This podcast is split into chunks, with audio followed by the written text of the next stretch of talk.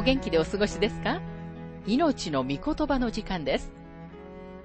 この番組は世界110カ国語に翻訳され、1967年から40年以上にわたって愛され続けている J. ヴァーノン・マギー神学博士によるラジオ番組スルー・ザ・バイブルをもとに日本語訳されたものです。旧新約聖書66巻の学びからダニエル書の学びを続けてお送りしております。今日の聖書の箇所は、ダニエル書1章1節から8節です。お話は、ラジオ牧師、福田博之さんです。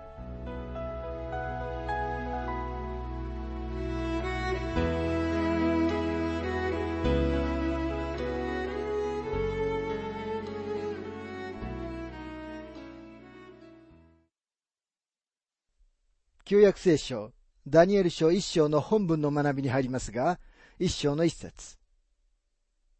ユダのエホヤキムの治世の第三年に、バビロンのネブカデネザルがエルサレムに来て、これを包囲した。エホヤキムは彼の兄弟エホアハズの後を継ぐために、パロネによってユダの王座につけられました。二人とも邪悪な人間で、ユダの最後のリバイバルを指導した敬虔な王、ヨシアの息子たちでした。そのことが第二列王記23章の31節から37節に次のように書かれています。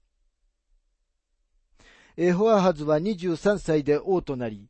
エルサレムで3ヶ月間王であった。彼の母の名は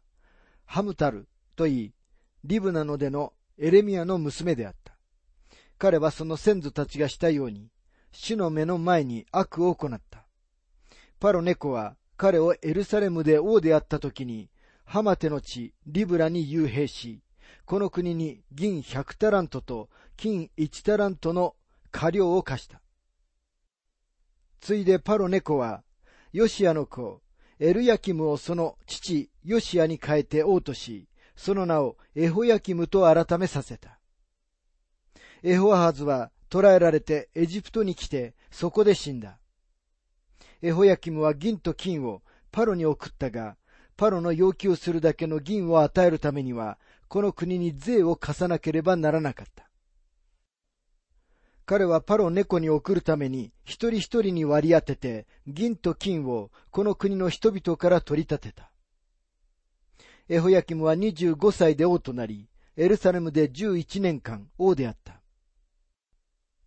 彼の母の名はゼブダといい、ルマの出のペデヤの娘であった。彼はその先祖たちがした通り、主の目の前に悪を行った。エホヤキムの名前は実際にはエルヤキムでした。彼が統治している間にネブカデネザルが最初にエルサレムに対抗して出てきました。ネブカデネザルは、およそ紀元前604年頃に町を占領しました。町は破壊されませんでしたが、この時補修の最初の一団がバビロンに連れて行かれました。その中にダニエルと彼の三人の友人たち、そして文字通り何千人という人々がいました。エホヤキムが死ぬと、彼の息子、エホヤキンが王座につきました。彼は紀元前598年に再びエルサレムを包囲したネブカデネザルに対して謀反を起こしました。この時もエルサレムが破壊されることはありませんでしたが、王、王母、主の家のすべての器具が前回よりも多くの補修の人々と共にバビロンに連れて行かれました。明らかにこの校舎の一団の中にエゼキエルがいました。そのことが第二列王記24章の6節から16節に次のように書かれています。エホヤキムは彼の先祖たちと共に眠り、その子エホヤキンが代わって王となった。エジプトの王は自分の国から再び出てくることがなかった。バビロンの王がエジプトからユーフラテス川に至るまでエジプトの王に属していた全領土を占領していたからである。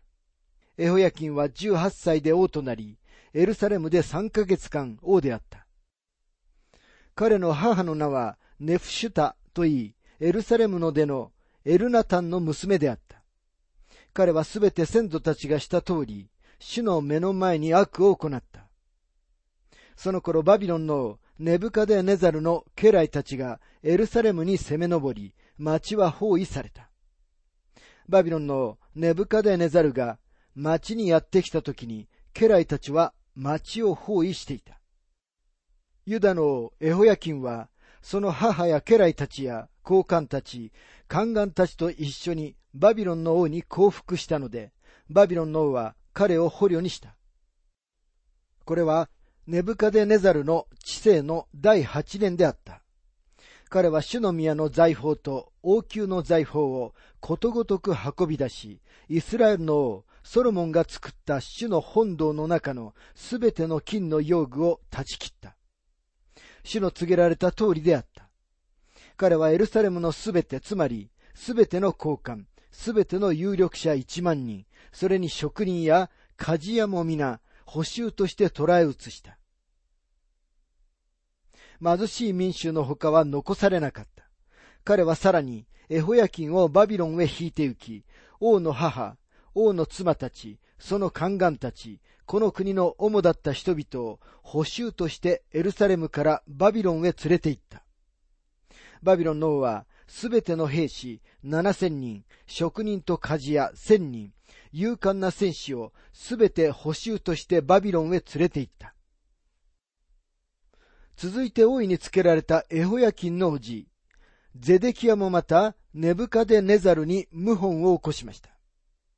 この時には、ネブカデネザルは、町に対抗して出てきて、宮を破壊し、エルサレムを焼き払いました。ゼデキアの息子たちは、彼の目の前で殺され、その後、ゼデキアは目をえぐり取られました。彼と最後の補修が、紀元前588年、あるいは587年に連れて行かれました。ついでながら、このすべてはエレミア書25章の8節から18節に書かれているエレミアの予言の成就でした。そこには次のように書かれています。それゆえ万軍の主はこうおせられる。あなた方が私の言葉に聞き従わなかったために、見よ、私は北のすべての種族を呼び寄せる。主の蜜げ。すなわち、私のしもべ、バビロンのネブカデネザルを呼び寄せて、この国と、その住民と、その周りのすべての国々とを攻めさせ、これを整絶して、恐怖とし、あざけりとし、永遠の廃墟とする。私は彼らの楽しみの声と、喜びの声、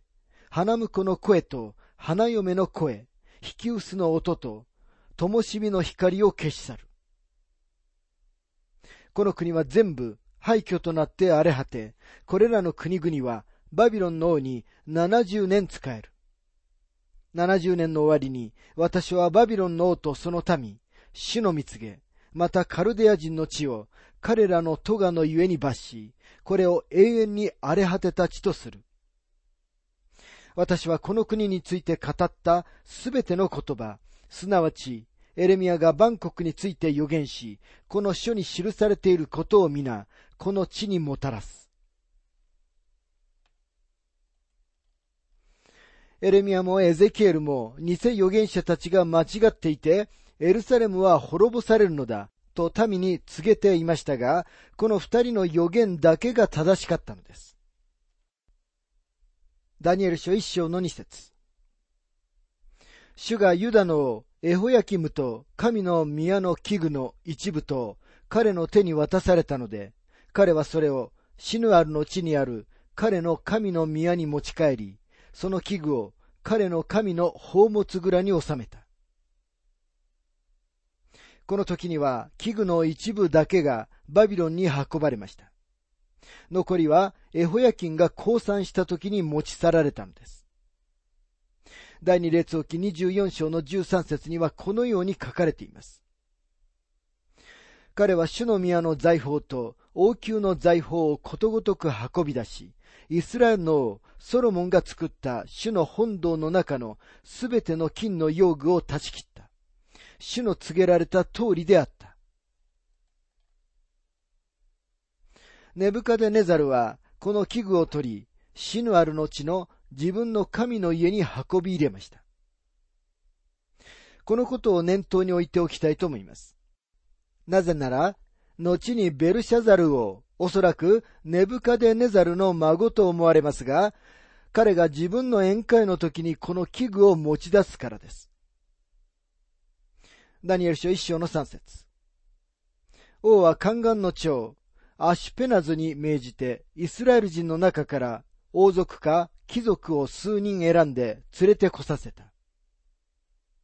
ネブカデネザルはいつでもどの国の補修の中からも最良の人々を自分のために選びました。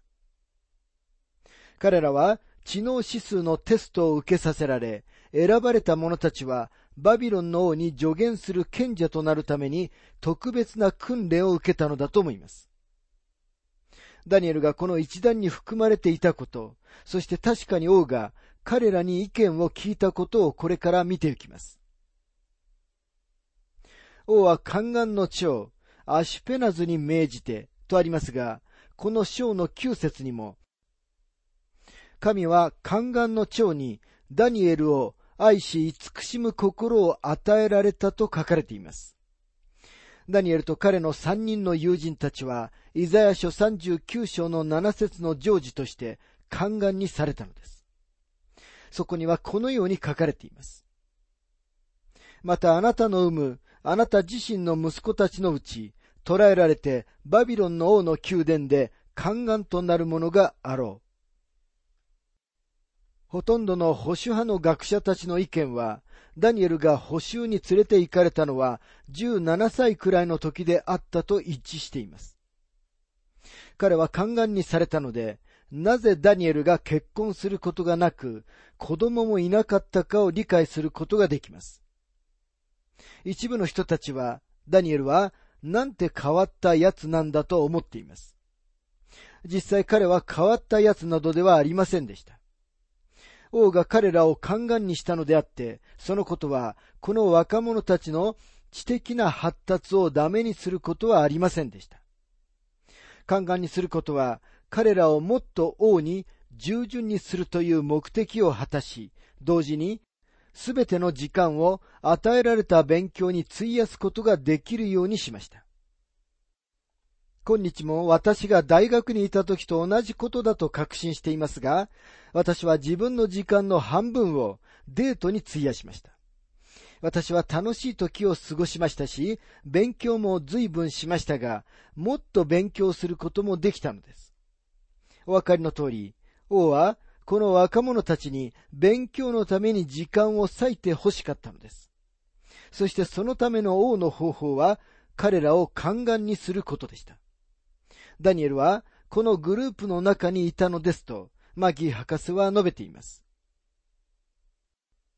ダニエル書一章の四節その少年たちは、身に何の欠陥もなく、容姿は美しく、あらゆる知恵に秀で、知識に富み、資料深く、王の宮廷に仕えるにふさわしいものであり、また、カルデア人の文学と言葉と教えるにふさわしいものであった。申し上げておきますが、聖書は多くの馬鹿者によって書かれたのではありません。無知な人々によって書かれたのでもないのです。モーセはエジプトのすべての知恵を学びました。エジプト人たちはなかなか進歩していました。彼らは太陽までの距離を知っていましたし、また地球が丸いことも知っていました。後から出てきて地球を平たくしてしまったのは数人のギリシャ人たちでした。ご存知のように彼らはその時代の科学者たちで科学は地球が平らであると教えたのです。しかし聖書は決してそのようなことを教えてはいません。事実聖書は地球は丸いと言っているのです。イザヤ書40章の22節にはこのように書かれています。主は地を覆う天外の上に住まわれる。地の住民は稲子のようだ。主は天を薄絹のように述べ、これを天幕のように広げて住まわれる。若い時のダニエルもまた傑出した人物でした。ネブカデネザルの宮廷でテストを受けた若者たちの中で、ダニエルは良い点を取ったに違いありません。新約聖書の多くの部分を書いた使徒パウロも知的にその部類に入っていました。これら聡明な若者たちは、その時代の学問に触れるべき人たちだったのです。聖書が無学な人々によって書かれたかのように振る舞う、いわゆるインテリたちにはうんざりします。もしあなたもそのように感じているのなら、あなたは間違っているのです。確かにダニエルは傑出した人物です。彼は聡明な若者であり、さらに他にない良い教育を受けました。この時代の学問を馬鹿にしないでください。当時この国には知識と科学と他にも多くの領域で大いに進んでいる多くの人たちがいたのです。ダニエルはそのすべてのものにこれから触れていこうとしています。ダニエル書一章の五節王は王の食べるごちそうと王の飲む葡萄酒から毎日の分を彼らに割り当て、三年間彼らを養育することにし、その後で彼らが王に仕えるようにした。これはもちろん異教徒たちの食事であって、清くない動物が含まれていました。ダニエルはユダヤ人であって、モーセの立法のもとにあったことを思い出してください。彼らは特定の肉や魚を食べないように教えられていました。ダニエル書一章の六節から七節彼らのうちには、ユダ部族のダニエル、ハナヌヤ、ミシャエル、アザルヤがいた。宦官の長は彼らに他の名を付け、ダニエルには、ベルテシャツァル、ハナヌヤには、シャデラク、ミシャエルには、メシャク、アザルヤには、アベデネゴと名を付けた。宦官の長は実際、彼らのヘブル語の名前を変えて、異教の名前を付けました。彼はダニエルには、異教の神である、バールの礼拝者という意味の、ベルテシャタルという名前を与えました。彼はハナヌヤをシャデラク、ミシャエルをメシャク、アザルヤをアベデネゴと名付けました。この4人の若者たちがグループ全体の中で最も高い知能指数を記録したのだと思います。お分かりのように、バビロンは肉体的にも美しく、また最も頭の良い人々を望んだのです。ユダからのこの4人の若者たちは選別され、私たちに示されているのは、彼らがこれから神様のために立ち上がるからです。もしこの若者たちがダニエルと同じ年だとすれば、彼らは17歳前後でした。旧約聖書、特に預言書の解説者であるアルノシー・ゲイベライン博士は、ダニエルは14歳ぐらいではなかったかと述べています。また、ロバート・アンダーソン教は20歳前後としました。ですからこの4人の年が17歳というのは保守的な立場の適当な年齢ではないかと思われます。ダニエル書1章の8節ダニエルは王の食べるごちそうや王の飲む葡萄酒で身を汚すまいと心に定め、身を汚さないようにさせてくれ、と宦官の長に願った。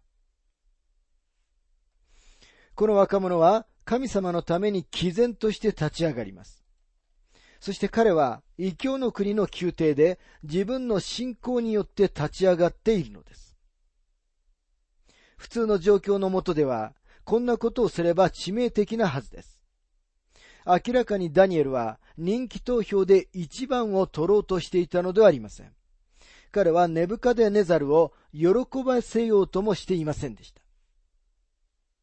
彼の決心は今日私たちの周りで見つかる現代的な妥協の弱さを反映してはいなかったのです。ダニエルはバビロンではバビロン人のするようにせよというような日和見主義者の政策については何一つ受け入れませんでした。ダニエルはこの世と調子を合わせることなく心の一心によって自分を変えたのです。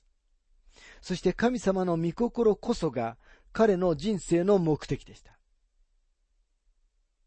ダニエルと彼の友人たちは神様がいつの時代にも持っておられたユダヤ人の残された者たちを代表していました。これはローマ人への手紙11章の5節の中で、パウロが話している残りの者たちのことです。そこにはこのように書かれています。それと同じように、今も恵みの選びによって残された者がいます。さて若者たちは王の食物を食べたくありませんでした。彼らはバビロンの食事に反抗しようとしています。実際この若者たちを洗脳し、内側も外側もバビロン人にしようという試みがなされるのです。彼らはバビロン人のように食べ、バビロン人のような服装をし、バビロン人のように考えなければなりませんでした。ところがダニエルと彼の友人たちは、モーセの立法のもとにあり、旧約聖書の中で神様は彼らが何を食べるべきであるか、とてもはっきりとご自分の民に語られています。レビ記11章の44節から47節には次のように書かれています。私はあなた方の神、主であるからだ。あなた方は自分の身を性別し、聖なるものとなりなさい。私が聖であるから。地を這う、いかなる群生する者によっても、自分自身を怪我してはならない。私はあなた方の神となるために、あなた方をエジプトの地から導き出した主であるから。あなた方は聖なるものとなりなさい。私が聖であるから。以上が動物と鳥、また水の中をうごめくすべての生き物と、地に群生するすべての生き物についての教えであり、それで、汚れたものと清いもの、食べて良い生き物と食べてはならない生き物とが区別される。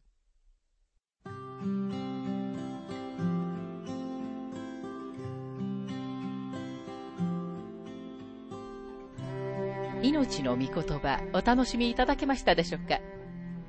今回はユダの衰弱とエルサレムの崩壊というテーマでダニエル書1章1節から8節をお届けしました。お話はラジオ牧師福田博之さんでした。なお、番組ではあなたからのご意見、ご感想、また聖書に関するご質問をお待ちしております。